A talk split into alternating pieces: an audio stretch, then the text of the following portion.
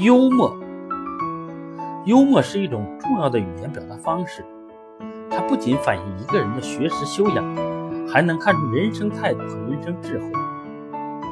有人说，幽默是西方人的专利，其实不然。我国古代既有《史记·滑稽列传》《孝林·孝林广记》这样的作品，也有像晏婴、东方朔、纪晓岚这样的幽默大师。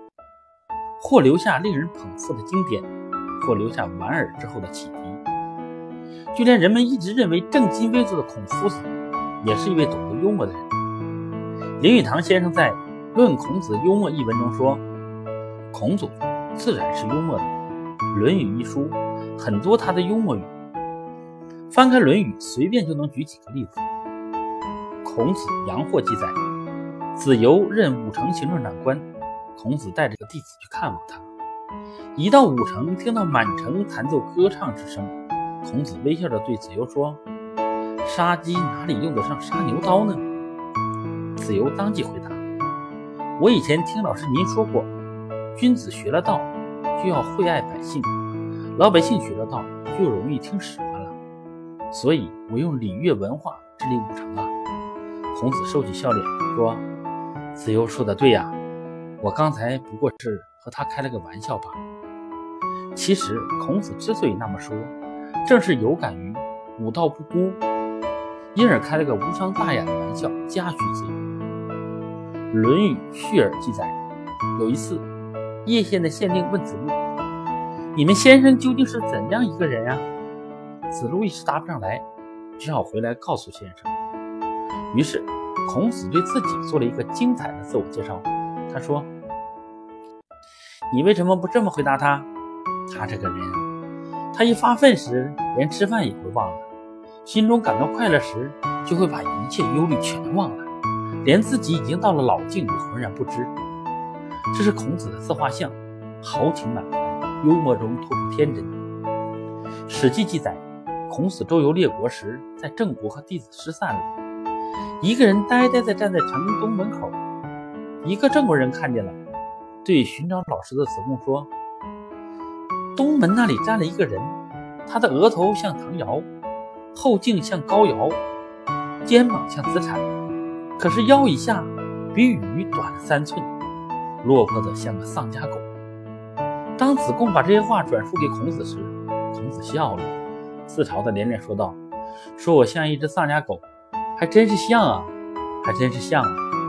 这些幽默的话语，为后人活脱脱勾勒出一个富有人情味儿、有着真性情的智者形象。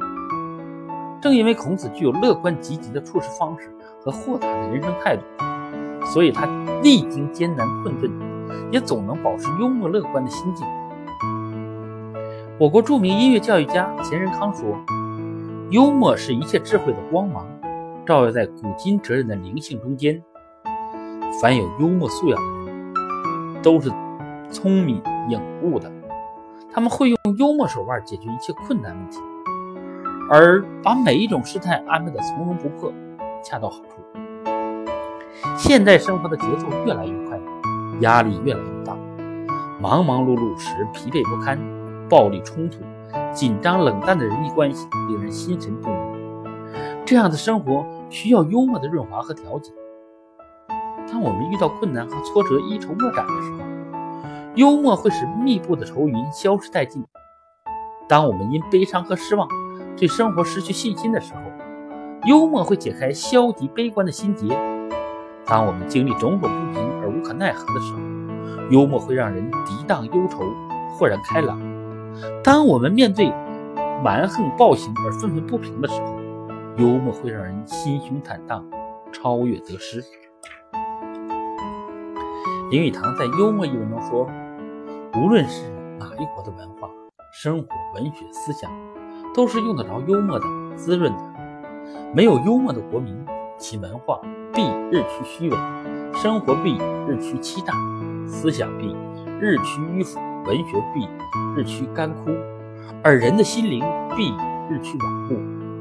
生活需要微笑，幽默给世界带来了笑声。”生活因为幽默而变得美丽，人生因为幽默而变得轻松。